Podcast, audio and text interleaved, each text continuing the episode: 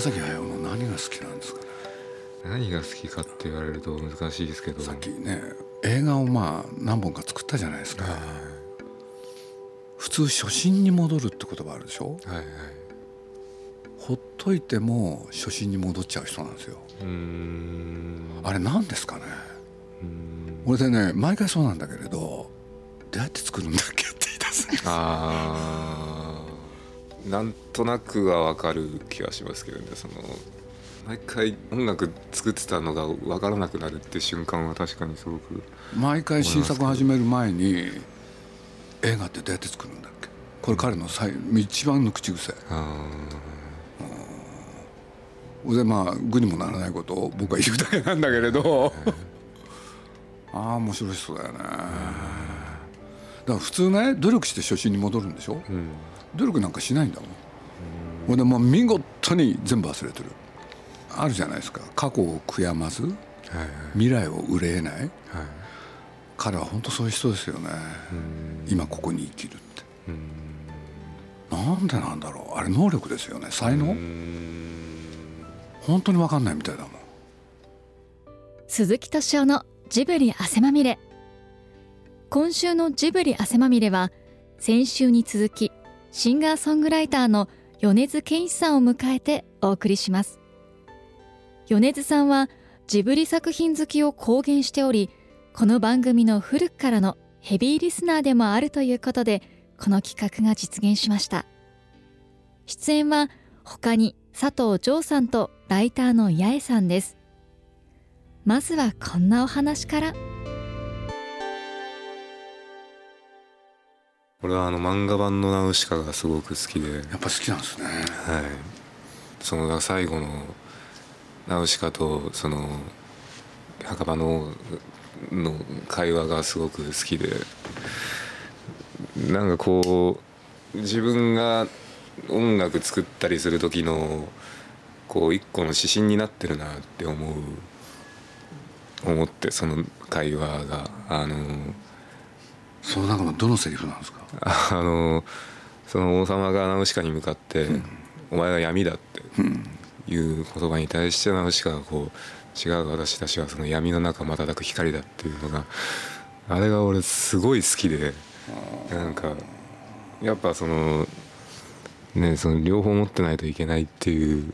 闇も光も両方持ってて両方こう表現してないとリアルなものは作れないっていうあの感じがタモさんがそこで教えてもらったような気がしますけどね。ゲド戦記っていうのが大好きで彼は。そこですよね。光と闇。彼はやっぱルグインっていう人まあね先般亡くなっちゃったけれどまあ本人を一緒にね彼女を訪ねたことがあって原作者そしたらもう率直に言ってましたよね。僕の作品は全部あなたの影響を受けてますって。だから彼の得意な言葉にバトンをね僕はあなたからもらったんですって。でもこの僕のもらったバトンをね多分また誰かに渡すんだろうって。その時はあのゲド戦記をねどうしても映像化したいっていう、でなかなか彼女が首を縦に振ってくれないっていう時期があったんだけれどそれナウシカ作る前なんですよ。で僕らがね彼女にオファーしても結局ねその時は成立しなかった、ところが「千と千尋」の後かな。そのちょうどその頃やってる最中かな「もののけ姫」の後かもしれないです。今度は向こうから来たんですよね「ゲド戦記を映画化しないか」っつってだから宮崎駿がねその時何言ったかっていうとねえ20年前に言ってほしかったってい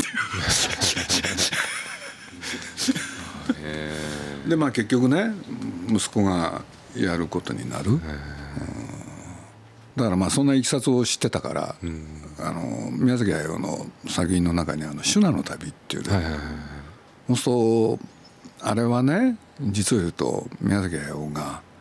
ゲド戦記の本案なんですよねあれ。だから息子がゲド戦記を作る時僕はシュナの旅を元に作るのはどうかって。そう提案するんですよ。そうすればねえおそらく原作者も、そして宮崎駿もみんなが納得するんじゃないかなって、そしたら宮崎駿がね出来上がった映画見て僕言っといたんですよ彼に、はい、皆さんあれシュナってゲドの本案ですよねって言ったら「うん」って言うから。だから今度のゲドね五六が作るけれどまあ原作は確かにねゲド戦記だけれどやる内容はシュナ、そうしますからって言ったら「分かりました」って言ってたんだけれど映画できた頃には忘れちゃったんですよね。それでね映画見終わった後面白かったんですよ。呆然としてんですよ。でなんでか2つ言ったんですけれど1つはいいこと1つは悪いことなんですけれど1つは俺が作ってもこうなったって。あそりゃそうですよ。主眼を元にしたんだから。ね？忘れてんだもん本人。え？だからいろんな人がさいろんなこと言ってたけれどこれが真相なんですよ。うん、でもう一つのね残念な方はね、まあ、五郎君も初めてだったってこともあってどうしたってね、まあ、五郎君ってお父さんがね普通で言うとワーカーホリックだったから、はい、家に帰ってこない、はい、これで仕事ばっかりでしょ？そうすると彼ってね親父の映画を見て親親と対話、うん。でそのうちにね全部覚えちゃってたんですよ。だから宮崎駿の映画のいろんなショット全部頭に入ってるんですよ。そう当然映画作る時にそういうショットがそのまま出てきちゃうんですよ。見なくても描けるから。そしたら宮崎駿がね怒ったのはね真似するんなら元が分かんないようにやれって。これがね名言なんですよ彼の。名言でしょ？はいわかりますわかります。すごくわかるでしょ？わかりますすごくわかります、うん、真似するんなら元が分かんないようにやれって。あれじゃそのままだっつって。それを怒ったんです、はい、すごいグッとくる言葉です、うん、これが2つのねあれなんですけどね。本当にすごい面白い人だなって俺はまあ知らないそのパーソナル部分っていうのは分かんないですけどその本だったり映像だったりで残ってる部分っていうのを見ながらやっぱめちゃくちゃ変な人じゃないですかめちゃくちゃ変な人なのにだ俺子供の頃に見たんでその子供にもこう残るようなものを作れるっていうのは一体どういうその頭の中で何が巻き起こっててでどういうこと考えながら何か作ってんだろうなっていうのが本当興味が尽きなくってで読めば読むほどでも全然分かんなくって。なんかなんかすごい面白いなっていうのは思いますね。俺読めば読むほどなんかすごい説教されてんじゃないかなって感じになってくるんですよ。あのやっぱその彼なりのその今の世の中に対する言葉だとかそういうものを上にすればするほどやっぱその俺が生まれてきた世界っていうのはあの何らかの前貸しだったんじゃないかなみたいな感じがすごいしてきてでそれこそこの間の「毛虫のボロ」を見た時もあれめっちゃ本当にすごい面白い面白いっていうかこうこんなぶっ飛んだ映像があるんだっていうそれが80弱の人間から出てくるんだっていうすごいあれも本当にすごい映画だなすごい映像だなって思ったんですけどやっぱ見れば見るほど自分が生きてた世界自分が見てた世界っていうのはすごい狭いところしか見てなかったんだろうなっていうかだからあれって本当にこう狭い畑の一角で巻き起こってたことじゃないですか。最初は本当にこうすごい森の中ものすごい場所で巻き起こってる出来事なんだと思ったら実は本当ただの一角で出来起こったことである。近所ですよ。そうですよね。それをこう見せられた時に俺はいかにいろんなものを見逃して生きてきたんだろうかっていう気持ちになってなんかねやっぱすごいこうずっとその宮崎さんに問われてるような気がして「お前はどうなんだ」っつって。本人がね一番本当はね時間もやりたかったんですよね。時間。でそれどういうことかっつったら毛虫の命って短いわけですよ。でもそれは人間の一生に相当するわけでしょ、うん、そうすると1分1秒が人間とは感覚が違う、うん、そしたらそれをどう表現するかってこれは悩んでましたよね。で残念ながらそれはあの中ではできなかったから一番最初はねこんなこと言ってたんですよ。街路樹ってあるでしょ、はいはい、そうするとね街路樹から一匹の毛虫がもう一つの街路樹まで行く、うん、そう人間だったらそれ歩いてあっという間でしょ、うん、それがしかし彼の一生だったっていう、うん、でその途中でねそのボロのねあの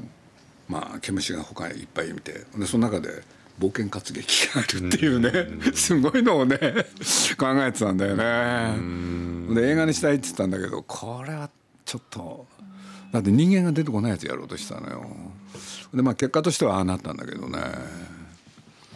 まあそれは構想は本当面白かった。うん。だからそれ実はねもののけの時なんですよね。やりたがってたのが。うん。だからそのイマジネーションはすごいよね。なんであの人にあんなもそんなものがあるのか。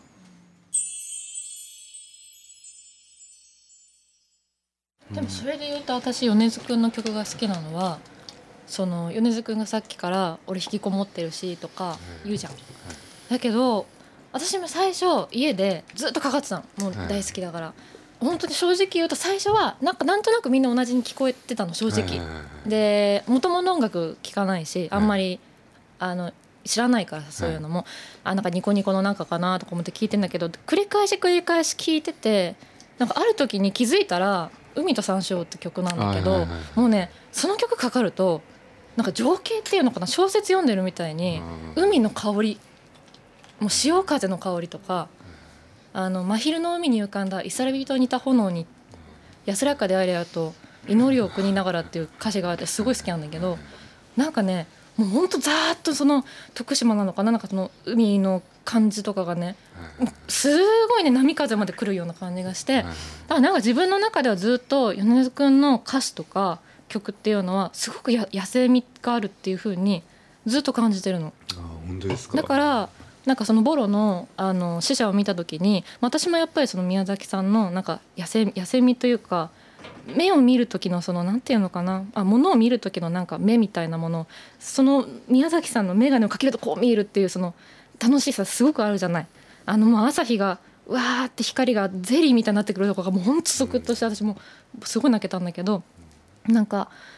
あれを見てすごい感動した時にもうすぐ思いついたのは米津さんで。うんそうなんかねその時にわーって感じたすごい光を映像で見てもこんなに間近でアトラクションのようにゾワゾワ感じるってこの感じと彼の書く音楽も声もそうなんだけどとにかく私は詩がすごくいつも響いてて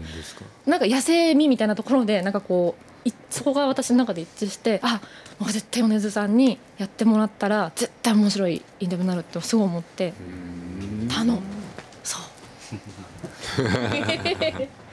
あ嬉しいですね、うん、前にその米津君と飲んだ時に、うん、おじいちゃんのお家の話をしてくれてすごいあの、まあ、私も7歳ぐらいまでものすごい山奥住んでたんだけどその時の話とか狐の読み入りとかぼんやり見たんですよ子供の頃、はいはい、うっすら覚えてて、はいはい、なんかその話パッとしたらすごい米津さんが「あ俺も」うん、って言ってくださって、うん、そのおじいちゃんのねお家が結構山。そうあの徳島県出身なんですけど、うん、徳島のすごい山奥でなんかその村の一番高いところと一番低いところがすごいこう高低差がある、うん、山の斜面にへばりつくような村でがおじいちゃん家なんですけどそこでねなんかまあいろいろ遊んだりした。その感覚なのかな。うん。でも本当にそれはすごい根っこにあるなっていう感じはしますけどね、僕米さんって3年なんですけどあの1年ぐらい前に鈴木さんからのアンモロ・リンドバーグの「海からの贈り物」を紹介していただいてすごい面白くてでちょうどその頃米さんライブに行かせてもらって、で会った時にこれ鈴木さんが勧めてた 面白かったって言って「これ読んで」って言って渡したらすぐに米津さんがあの SNS にインスタに。あげてくれて そうそう。あの僕失礼な失礼なお手紙を書いてすいません。失礼な。めっちゃめっちゃ嬉しかったですめバカだちゃくちゃ嬉しかったです。ひどい手紙ですよねあれ どんな手紙ですか？いやなんか鈴木さんからそのね あの本と一緒に直筆のお手紙もらってでそこに書いてあったのがあの米津さんがつぶやくとすごいと聞きました。ぜひつぶやいてください。あつぶやくつぶやく。だってそれしか書いてないんだよすげえ嬉しかったですよ。だからね彼女から後でメールもらってね。ほんでもう僕反省したんですよ。もう少しちゃんと書くべきだったいやいやいや。いやもうなんかね本当鈴木さんっぽいなって感じ。どういう意味なんだろう。あそうだ俺が知ってる鈴木さんってこういう人だって思いました。はじめましてっつってね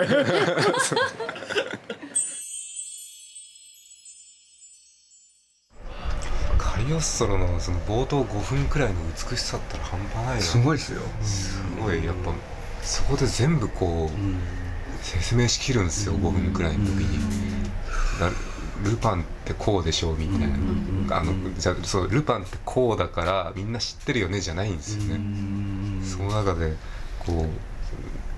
うルパンは泥棒であってで何をこのこのこの先何が巻き起こるかっていうこととかも全部冒頭5分の中で説明してそれがものすごい手際いいんです手際そうすごい手際よくって。魔女の宅急便もそうでしょ。あそうですね。でもそうなんですよ。俺もうこの間見たんですよ。めちゃくちゃいいっすよね。あの冒頭ってね普通の人がやったら20分かかるんですよ本当そう思いますよ。もたもたしてないんですよ。俺なそのなんなんだかんだ言って「魔女の宅急便」ってそのだから金曜ロードショーとかでやってるのをあやってるなと思って見るみたいな感じでずっと見てきたんですけどそういえば俺冒頭の感じってあんま知らないなって思ったんですよ であ知らないなって思って見返してみたら、あの美しさったら半端ない、そ半端じゃないですよね。あの私今夜出るわっつって、そのお父さんがこう電話かけて、で親戚一同集めて、でこっちのほうきにしなさいっつって、でそれでバッと飛んでいって木にぶつかったりしながら。かあの子大丈夫かしら？っつってその後にこうね夜空にその村雲がかかってこうす浮かんで飛んでいくところにようやくその魔女の宅急便っていうあの美しさったら本当すごい。しかし信じられないですよね。あんな短い間に。いや本当にそうですよね。だからまあ高畑勲に言わせるとねせっかち。でもせっかちだけど手際がいいんですよだからこれが僕は自慢することになるかもしれないですけれど日常いろんなことやってるでしょ？そうするとまあせっかちなシーンってあるでしょ、はいそしたらね宮崎駿がある時期僕のことをせっかちだって怒りまくったんですよ。ね、そしたら高畑勲がね宮さんに言われたら名誉ですよ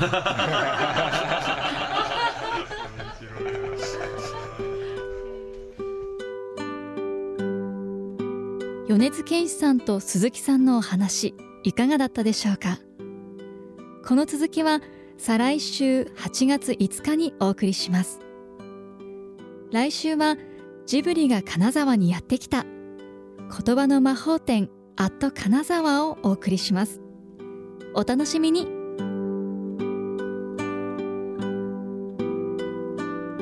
鈴木敏夫のジブリ汗まみれ。この番組はウォルト・ディズニー・スタジオ・ジャパンローソンアサヒ飲料日清製粉グループ au ブルボンの提供でお送りしました。